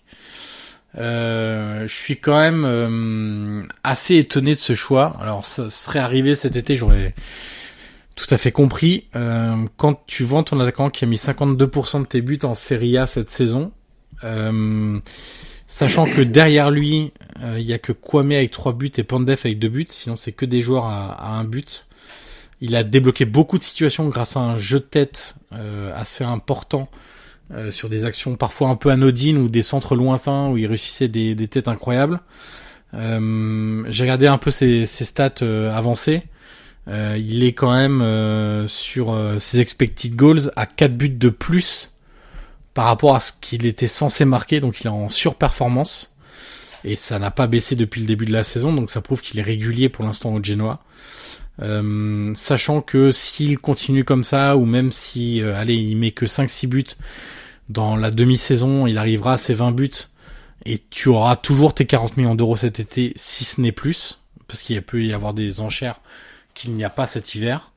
Euh, vraiment, je suis très étonné que le Genoa qui n'a que 6 points d'avance. Alors on peut dire que c'est beaucoup 6 points d'avance sur le, premier relégable, euh, mais en même temps, Bologne, qui, occupe ce, poste de 18e, s'est renforcé de son côté. Euh, on en a parlé lors du podcast 100% Mercato. euh, en prenant Soriano et Sansone notamment, et c'est peut-être pas fini du côté de Bologne. Donc voilà, donc ça peut aller très vite dans le foot. Hein. 6 points, c'est deux victoires. Euh, la Roma est à la cave il y a pas longtemps et là ils sont à un point de la quatrième place. Voilà, je suis très étonné de, de ce choix euh, et il faudra faire très attention au joueur qui va venir pour le remplacer euh, parce qu'on parle de Piaka notamment, mais Piaka il fait une demi-saison affreuse. On parle de Sanabria aussi. Sanabria qui en Italie n'a rien fait, euh, qui a eu des passages très compliqués aussi en Liga en Espagne. Donc voilà, donc euh, il faut se méfier. Hein. Euh, certes, c'est une belle somme, mais euh, et puis en plus, je trouve ça très décevant pour les tifosi de du Genoa parce que ça montre clairement que maintenant c'est même plus une saison de passage au Genoa, c'est que six mois suffisent maintenant pour pour que tu sois vendu et clairement la stratégie de Preciosi, on la savait, hein. l'histoire de, de, trading avec 90 joueurs sous contrat et, et, des joueurs envoyés à droite à gauche, des mecs qui viennent six mois qui repartent quand ils sont en échec, etc. Mais pour une fois que ça marche aussi bien, je trouve ça vraiment dommage euh, de céder ton, ton meilleur buteur et ta, ta nouvelle coqueluche des supporters.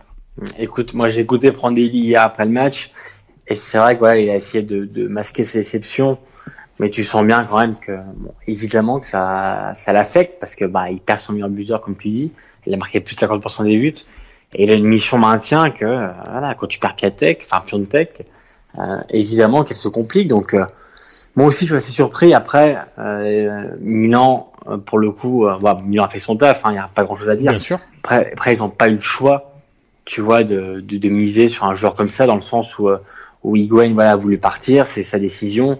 Donc Milan, voilà. Non, non, mais du côté de Milan, moi, je trouve que ça se discute pas. Hein. Eux, ils font leur taf, etc. Moi, je, ce qui m'étonne vraiment, c'est que le Genoa lâche aussi facilement. Exactement. Et puis vraiment dans une saison qui est encore, tu vois, ils auraient 30 points tu dis bah là c'est large, euh, allez on finit la saison en roue libre euh, comme font beaucoup d'équipes hein. en Serie A quand ils atteignent les 35-36 points, après c'est roue libre euh, jusqu'à la fin de la saison, ils auraient pu faire ça, tu vois.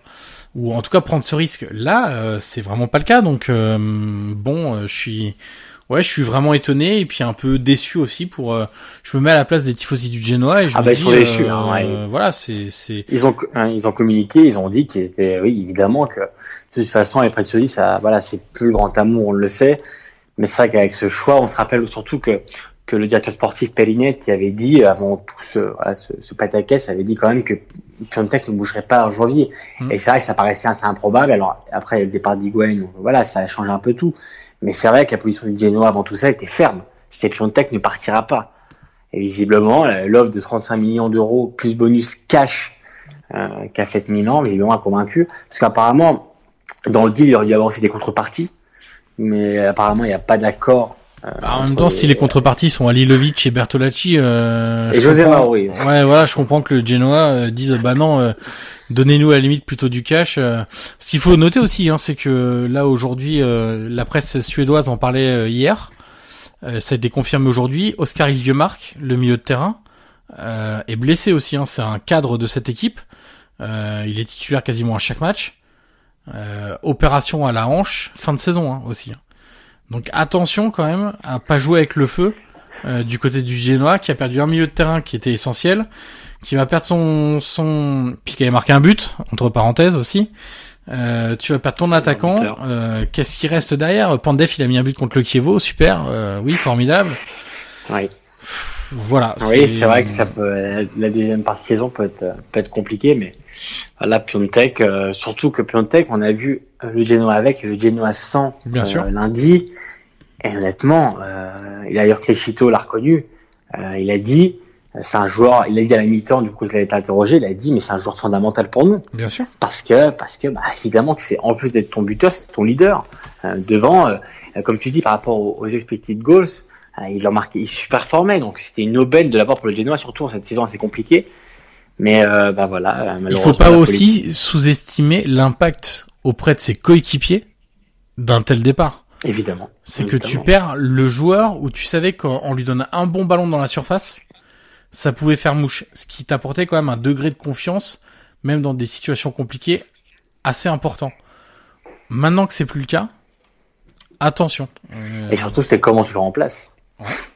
Comment tu le remplaces. Et le pire, c'est que c'est très bien que Kwame, elle va partir l'été prochain. Ouais. Donc euh, bon, ce sera encore une autre histoire, mais c'est vrai que le Genoa, d'ailleurs en Italie, ils appellent ça euh, i giochi preziosi, dans le sens c'est les jeux à preziosi, parce que euh, lui, on sait qu'il il a, il a une grosse entreprise qui fabrique beaucoup de jeux, beaucoup de jouets, et du coup voilà, on, on, on ironise beaucoup en l'appelant giochi preziosi, parce qu'à chaque fois, Bah, en même Euh, temps, voilà, c'est le nom de son sa société aussi. hein. oui, ouais, c'est pour ça, Ouais. c'est pour ça qu'ils l'appellent tous comme ça, et, et voilà, comme je dis, c'est du trading. Il a acheté, euh, je crois que c'était 4 millions euh, l'été dernier, il en vend 35. Voilà. Non, mais sur le plan économique, ça, ça se justifie tant que le Genoa se maintient. Maintenant, euh, derrière, euh, c'est du très très court terme quand même, je trouve. Hein. C'est de pire en pire, mais bon. C'était ton coup de gueule de la journée. Exactement. Euh, L'occasion de, de passer maintenant à une dernière rubrique euh, Oui. sur la, la série B euh, qu'on vous propose. On y pensait depuis le début de la saison et on, on a trouvé la personne idoine pour en parler. Quatre joueurs à suivre cette saison en série B. Et pour parler de ce sujet sur la deuxième division italienne, nous sommes avec un spécialiste, Théo Sivaslian. J'espère que je le prononce bien. Salut Théo. Salut, salut à tous, salut Guillaume. Alors Salut, Théo. Théo, tu es euh, sur Twitter à travers le compte Série Bellissima, Euh, un très beau Ouais. jeu de mots. Très beau titre. Exactement. Euh, donc spécialiste de, de la série B sur euh, votre compte Twitter et vous avez un site aussi. Euh, vous évoquez euh, évidemment les, les résultats, les performances des joueurs, des côtés historiques aussi de, de certains clubs et certains joueurs, des faits qui se sont déroulés euh, ces dernières années en, en série B. Et on voulait voir avec toi, euh, bah, euh, on on t'a demandé de, de choisir quatre joueurs, quatre profils à, à suivre lors de cette deuxième partie de, de saison en série B. Euh, des joueurs intéressants qu'on qu'on peut faire découvrir à, à nos auditeurs. Alors il y en a un, bon on le on le connaît bien, on en avait parlé dans Calcio EPP, on y reviendra tout à la fin de, de cette chronique. Euh, c'est Sandro Tonali, Euh, voilà c'est le joueur de série B peut-être le plus connu actuellement. Et puis euh, on t'a demandé donc du coup tu as trois autres profils de, de, de joueurs à nous présenter. Euh, Je te propose de commencer par Luca Vido, euh, qui joue donc au Perugia et qui est un attaquant de C'est ça. 21 ans qui joue avec les espoirs italiens. Et tu vas donc nous parler un peu de, de son profil. Voilà, ben Luca Vido, donc il est âgé de, de 21 ans. Donc comme tu as dit, c'est un avant-centre italien euh, international qui, qui évolue à Perugia. Euh, bon, c'est vraiment un, vrai renard des surfaces et c'est un élément assez connu pour, pour les suiveurs du, championnat parce que il a passé quand même les deux dernières saisons en prêt à, à. Donc euh, en fait, il est arrivé en, en 2017 depuis le Milan AC en prêt euh, au terme d'une saison réussie avec la Primavera du Milan. Et en 2018, le- l'Atalanta l'a acheté au Rossoneri contre une somme d'un million d'euros et l'a de nouveau prêté euh, en janvier dernier euh, à Cittadelle. Donc ces statistiques durant son passage au club, elles sont vraiment correctes pour un joueur de son âge. Entre euh, pour entre, pour 19 pour 32 matchs disputés pardon, il a inscrit euh, 6 buts et réalisé 5 passes décisives. Donc c'est des statistiques tout à fait honorables et, euh, bien conscient de son potentiel. Euh, les dirigeants lombards, ils ont donc décidé de le prêter en juillet dernier à Perugia, toujours en série B. Et euh, donc son adaptation au club entraîné par, par Nesta, ben, elle fut très rapide parce que lors de cette première moitié de saison, euh, Vido il a quand même inscrit 7 buts et délivré 3 passes D, le tout en 18 matchs de série B disputés. Donc euh, c'est vraiment des belles statistiques et, euh, et, et c'est à savoir que c'est un joueur qui, qui possède un, un double profil. Euh, il est à la fois capable de, de prendre la profondeur parce qu'il possède une, une bonne petite pointe de vitesse et, euh, et un bagage technique vraiment intéressant. Mais il peut, vraiment aussi également jouer dans un rôle un peu d'attaquant pivot, même s'il n'a pas trop la, la, taille, parce que bon, il fait 1m82, je crois. Euh, il est quand même un peu euh, comme un bison quoi devant. On a l'impression qu'il pèse vraiment sur les défenses.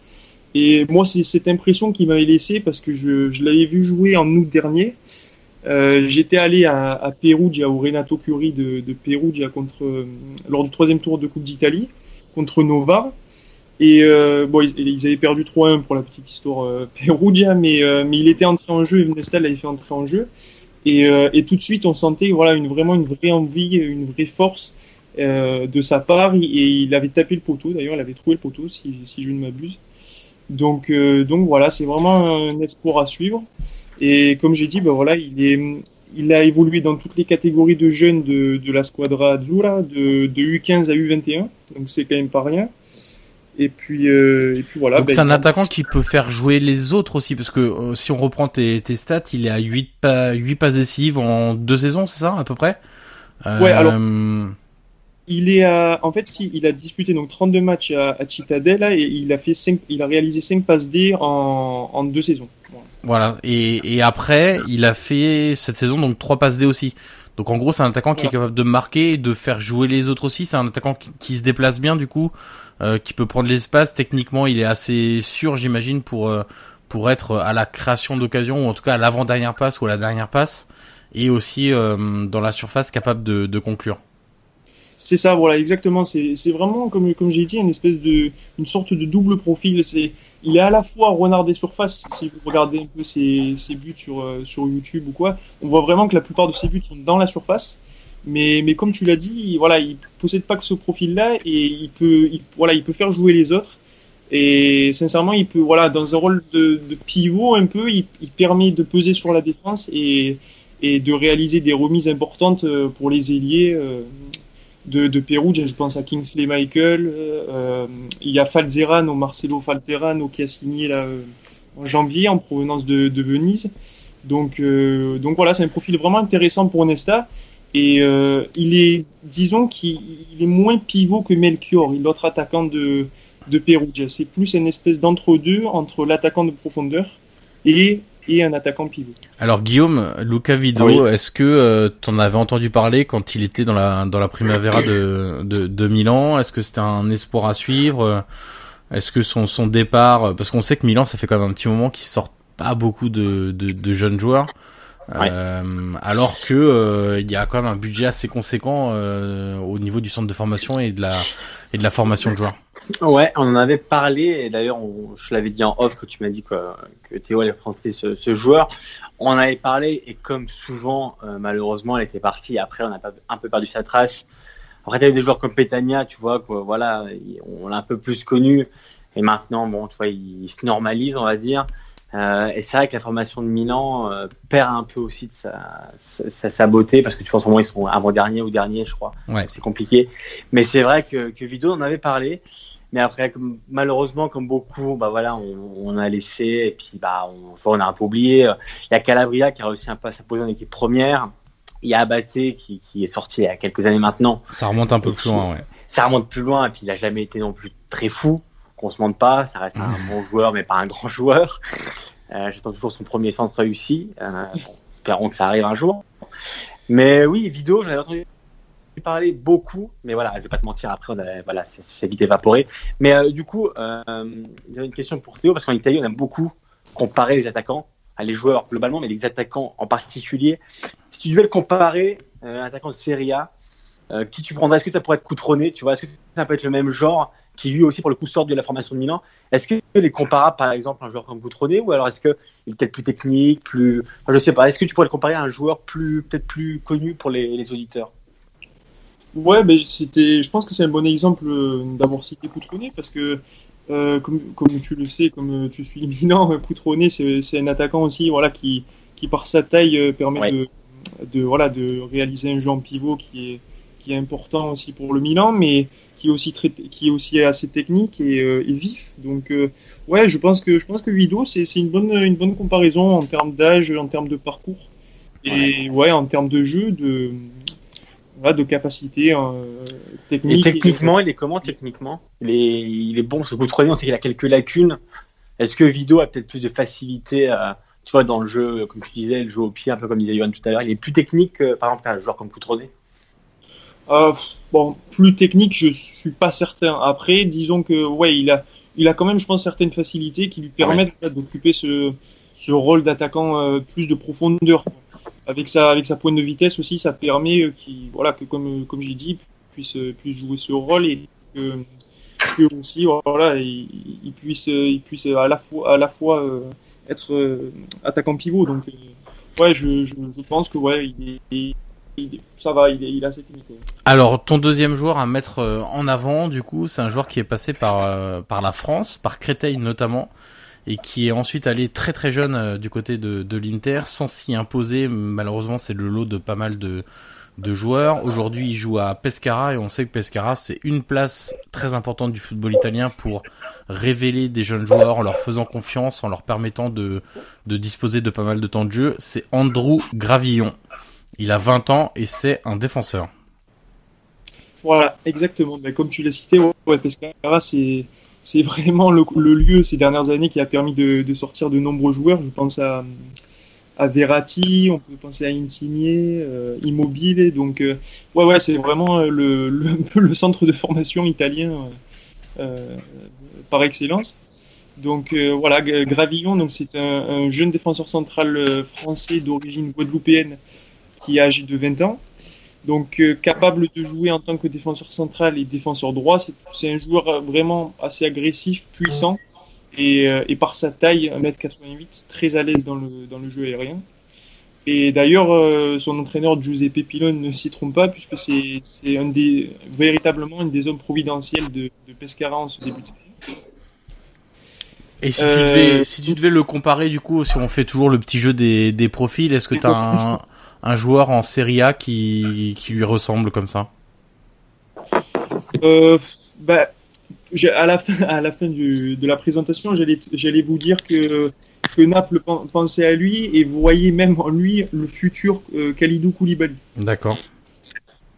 Donc, bon, toute proportion gardée, euh, bien évidemment, mais euh, ouais, dans le jeu et dans le ouais, dans, dans sa, par sa taille, par sa puissance et, euh, son jeu aérien, il, il, pourrait faire penser à Koulibaly. et balle, et balle au pied, euh, au niveau des relances, qu'on sait que Koulibaly, il est très très fort là-dessus, pied droit, pied gauche, il arrive à, à casser des lignes de passe adverses, le pressing des attaquants, etc. Est-ce qu'il lui ressemble un peu là-dedans ou est-ce que c'est un peu plus euh, rustre euh, encore et qu'il y a beaucoup de progrès à faire euh, sur, sur sa qualité de relance? Ouais, voilà. Alors sur ça, c'est perfectible à mon avis parce que suis quand même pas, il est encore loin de, de son niveau euh, à Koulibaly. Mais c'est vrai que voilà, c'est quand même un joueur intéressant qui dans la relance euh, permet voilà à Pescara de réaliser des différences. Même si voilà, euh, Koulibaly quand même est très fort, pied droit, pied gauche, euh, casse des lignes comme tu l'as dit. Donc bon, on n'en est pas encore là pour, pour, Gravillon, mais à 20 ans seulement, c'est quand même c'est quand même déjà vraiment pas mal ce qu'il réalise. Donc donc c'est vraiment à suivre. Donc c'est pour toi c'est le défenseur le plus intéressant euh, aujourd'hui en, en, série B du coup euh, à suivre et qui pourrait atterrir euh, dès l'année prochaine dans, une formation un peu plus huppée en série A. Ouais, bah, franchement si, on regarde les, moins de 23 ans là comme vous m'avez demandé au niveau des espoirs, pour moi oui c'est le défenseur central à suivre. C'est le défenseur central qui, qui monte et qui, à mon avis, euh, bon là, il parlait même d'un départ euh, lors de ce mercato. Bon, je, je pense pas parce que Pescara est quand même euh, bien positionné, mais euh, ouais, c'est même possible que cet été, suivant ce qui se passe en Serie A dans tel ou tel club, ben, c'est possible qu'un club pense à lui quoi pour pour le mettre peut-être titulaire d'entrée. Alors, un autre, euh, ton troisième joueur à mettre en, en avant, c'est un autre attaquant cette fois-ci, c'est David Okereke. J'espère que je le prononce bien, je suis pas sûr.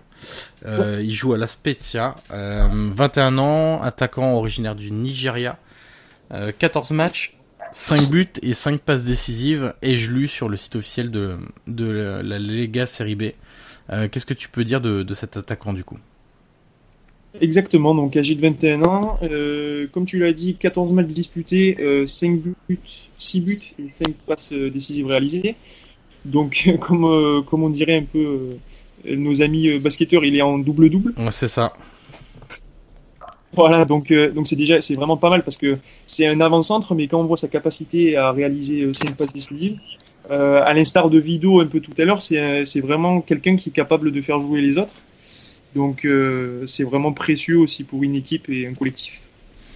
Alors c'est celui, c'est celui qu'on connaît un peu le, le moins de, de, de, la liste, ou en tout cas qui a la moins grosse réputation entre guillemets. Euh, son club est à la lutte pour, euh, alors la montée directe sera peut-être un peu difficile, mais au moins pour euh, pour les playoffs du coup.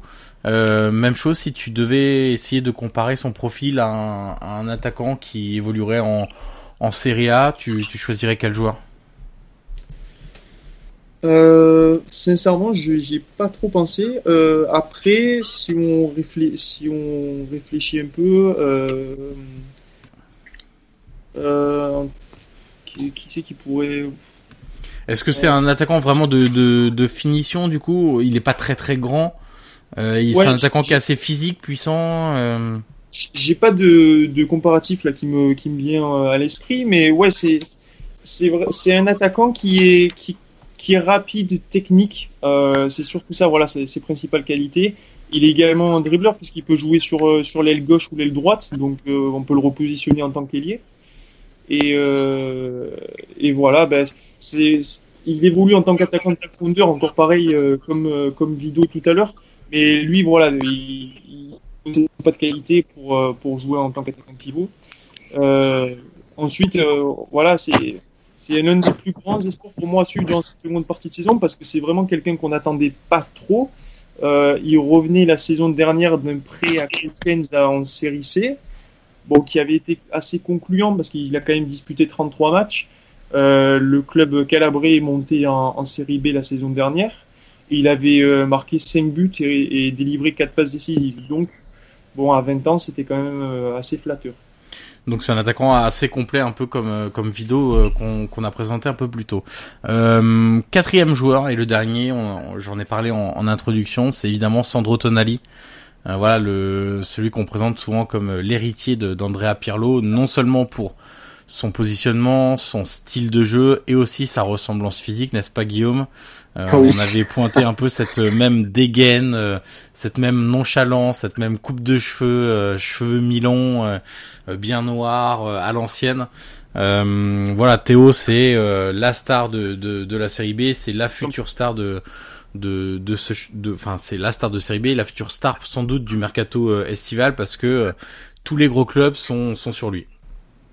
Exactement, ben, pour vous dire, son agent, là, Roberto Laflorio, avait déclaré que la Juventus, l'Inter, le Genoa, Sassuolo, Bologne et Palerme ont demandé des renseignements sur lui. Alors on Donc, peut euh, déjà éliminer hein, Sassuolo, Bologne, Palerme parce qu'ils n'auront pas les moyens, je pense. Ouais. Alors, Ouais, précise en- en Vu le prix, oui. ouais, exactement. Mais, mais voilà, bon, après, la- on sait que l'intérêt de la Juve euh, est assez fort. Le joueur, lui, a déclaré que qu'il préférait pour le moment rester dans un, un environnement qu'il qu'il connaît, euh, assez familial et où il y a moins de pression. Euh, et puis, on peut aussi, on peut aussi se demander si la Juventus euh, pourra le faire jouer immédiatement. Donc, Ce qui est pas simple parce qu'il y a un milieu de terrain qui est quand même extrêmement fourni avec déjà 5-6 éléments de, de niveau international. Donc c'est toujours un peu le même le même débat. C'est comme lorsque Verratti devait quitter Pescara, la Juve avait un peu tergiversé au final en hésitant, etc. Parce qu'elle avait Pirlo à l'époque et, des joueurs de qualité. Bon là, euh, ils vont peut-être éviter de refaire la même erreur en laissant filer l'un des plus gros talents italiens euh, du foot. Euh, alors son profil, donc c'est un régiste, hein, un milieu de, devant la défense. Exactement, ouais. C'est un milieu capable aussi bien de jouer en tant que, que régista ou en tant que milieu relayeur. Et bien évidemment, ben, il est doté d'une excellente qualité de passe à l'instar d'Andrea Pirlo. Il est aussi capable de frapper de loin. Donc euh, c'est vraiment euh, un joueur euh, techniquement qui est assez impressionnant et il possède un, profil physique idéal pour un travail de récupérateur et d'organisateur de jeu. Euh, également comme, comme Pirlo, il mesure euh, 1m73 et l'ancien Milanais, lui, culmine à 1m77. Alors la différence de Pirlo, en tout cas euh, si on pense au Pirlo de fin de carrière, je trouve que Tonali a cette capacité à à presser et à aller euh, chercher dans, dans, les, dans les pieds des adversaires des ballons, de, de gratter un peu.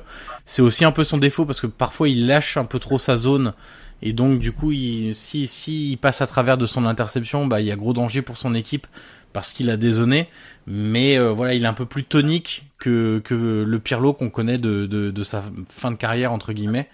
Et- Et c'est un joueur euh, vraiment moi que que, que j'adore sa capacité à jouer long et à trouver ses, ses adversaires lancés au, ses adversaires ses coéquipiers lancés au but. Ça peut être les ailiers, ça peut être l'attaquant. Euh, voilà, il a une qualité de, de passe au sol et de, et de jeu long vraiment extraordinaire. Il est pas mauvais aussi dans les dribbles, il a des feintes de corps assez intéressantes et c'est vraiment le joueur à suivre.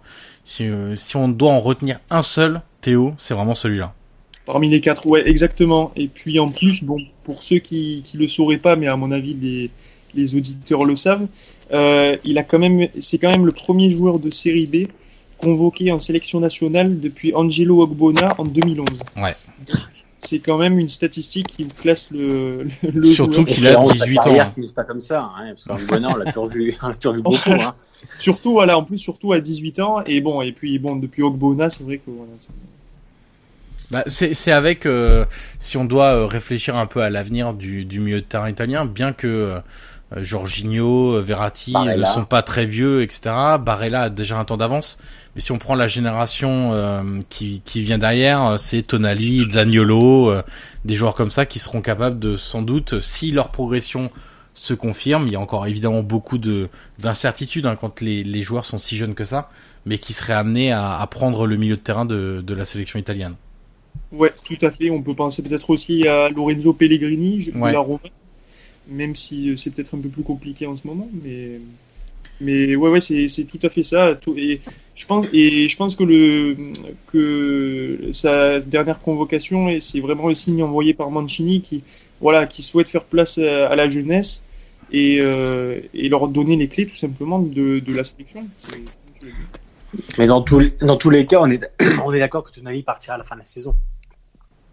On est Sauf- d'accord sur moi. Sauf, ah, vas-y. Sauf peut-être pour moi s'il y a s'il y a montée de de Breccia en Serie A. Et ils sont bien partis, enfin en tout cas pour le moment. Après on Voilà. on, en est qu'à la mi-saison, mais pour le moment ils sont quoi? Ils sont deuxième, c'est ça? Eux non, ils sont ils sont pas deuxième, non non, ils sont euh, ils sont pas loin des des playoffs. Il me semble qu'ils sont vers la huitième place. Ah d'accord. Ah oui. Mais donc- voilà, c'est pas encore fait parce que bon, l'année dernière ils ont eu une saison très compliquée où ils ont fini au- en milieu de tableau.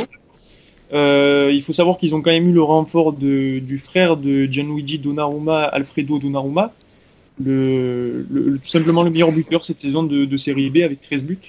Donc euh, voilà, lui euh, qui a terminé la saison dernière vice-meilleur buteur du championnat à Empoli, avait signé cet été avec le club lombard.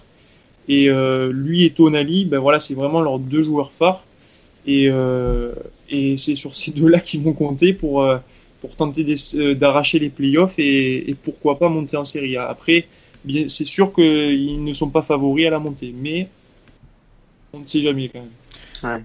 Bon, et ben écoute Théo, on te remercie pour ces quatre profils à suivre euh, cette, euh, on va dire cette demi-saison à venir de, de Série B. On rappelle qu'on peut te retrouver sur euh, Twitter avec le compte Série Bellissima, le site internet également. Si vous voulez tout savoir du du championnat euh, italien de deuxième division, eh bien c'est la référence. Euh, notamment, il y a beaucoup d'art- d'articles aussi historiques. J'ai vu tout à l'heure que vous aviez parlé, je crois, des, des gardiens qui étaient passés par la la, la série B qui aujourd'hui Ouais. évolue en, en série A. Donc voilà, il y a, il y a beaucoup de choses évidemment sur le sur le football sur le football italien et cette série B. On te remercie Théo et puis euh, écoute, on fera sans doute avec toi euh, si t'es partant un petit bilan en fin de saison pour euh, évoquer les trois clubs promus. Euh, Enfin deux ou trois, on- oui si trois clubs Pas promus. Euh, les trois clubs promus euh, et voir un peu euh, ce qu'on peut attendre d'eux la, la saison prochaine. Merci Théo. Ça marche. Merci. Merci Théo. Alors Guillaume, après cette euh, intermède euh, série B, l'occasion quand même pour boucler ce, ce long podcast encore une fois. Nous ne savons définitivement pas faire court quand on parle de, de football italien. Euh, je te propose de faire un point quand même sur le, la journée à venir de Serie A ce week-end, enfin du coup le oui ce week-end. Euh, encore une journée bien découpée, hein, on peut on peut encore le, le constater. Euh, Guillaume, ça commence par Sassuolo Cagliari samedi à 15h. Ouais. Tu regardes ou tu regardes pas? Euh, Moi, je suis amoureux de Sassuolo, donc je regarde, évidemment. Oui. Sampdoria Udinese à 18h. Je regarde. Milan-Naples à 20h30. Et évidemment que tu regardes. Je regarde. Tu regardes avec ton maillot de Paqueta ou pas? Non, tu t'as pas encore de maillot Paqueta. Je regarde. Point. Euh, pour le marché chinois, un néanmoins très alléchant euh, Chievo-Fiorentina dimanche. Donc là, je pense que sur le Chievo, on est à, au max hein, du, de la hype asiatique. ouais.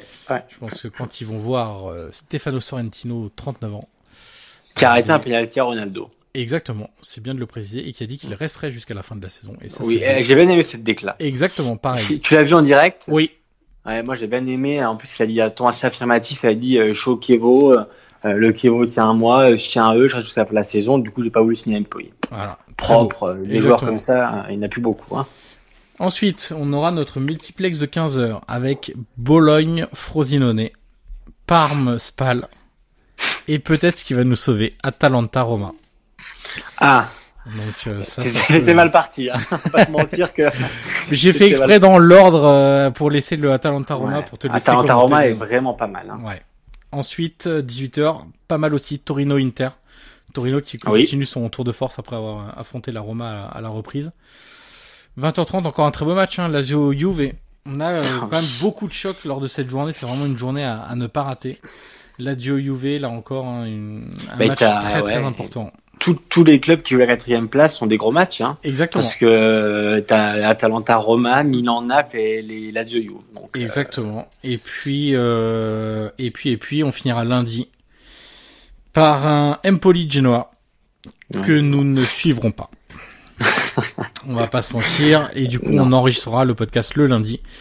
Et on le fera alors que ce Empoli Genoa n'aura pas été disputé. Mais écoute, nous assumons tout à fait cette, euh, ce choix éditorial. Exactement, j'aurais pas, j'aurais pas dit mieux. Euh, il me reste donc à te remercier, Guillaume. Merci à toi. Euh, comme d'habitude, hein, vous n'hésitez pas. Euh, vous nous suivez sur Facebook, sur Twitter, sur euh, Spotify, sur Deezer. J'en oublie encore SoundCloud, euh, Google Podcast, etc., etc. Avez- Surtout noter, noter. Exactement, notez, notez, dit, dit Guillaume, mettez 5 étoiles en gros euh, pour faire découvrir ce, ce podcast au plus de monde possible. On fera une session de questions la semaine prochaine. Euh, on en avait Oui. quelques-unes, là je les ai notées déjà, mais je préfère qu'on garde ça pour la semaine prochaine vu qu'on avait déjà un programme très chargé cette semaine. Euh, et puis on se dit donc du coup euh, à la semaine prochaine et vive la série. Salut tout le monde.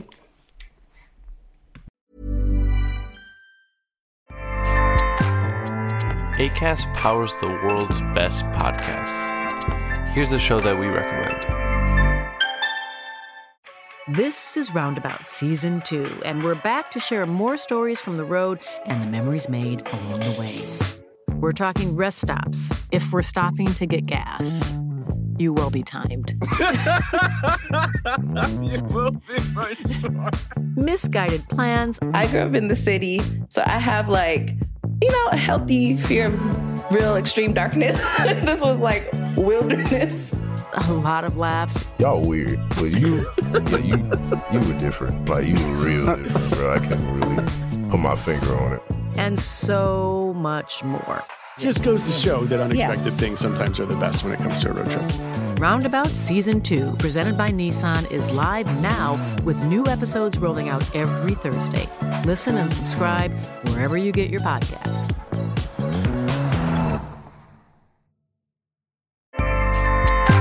ACAST helps creators launch, grow, and monetize their podcasts everywhere. ACAST.com.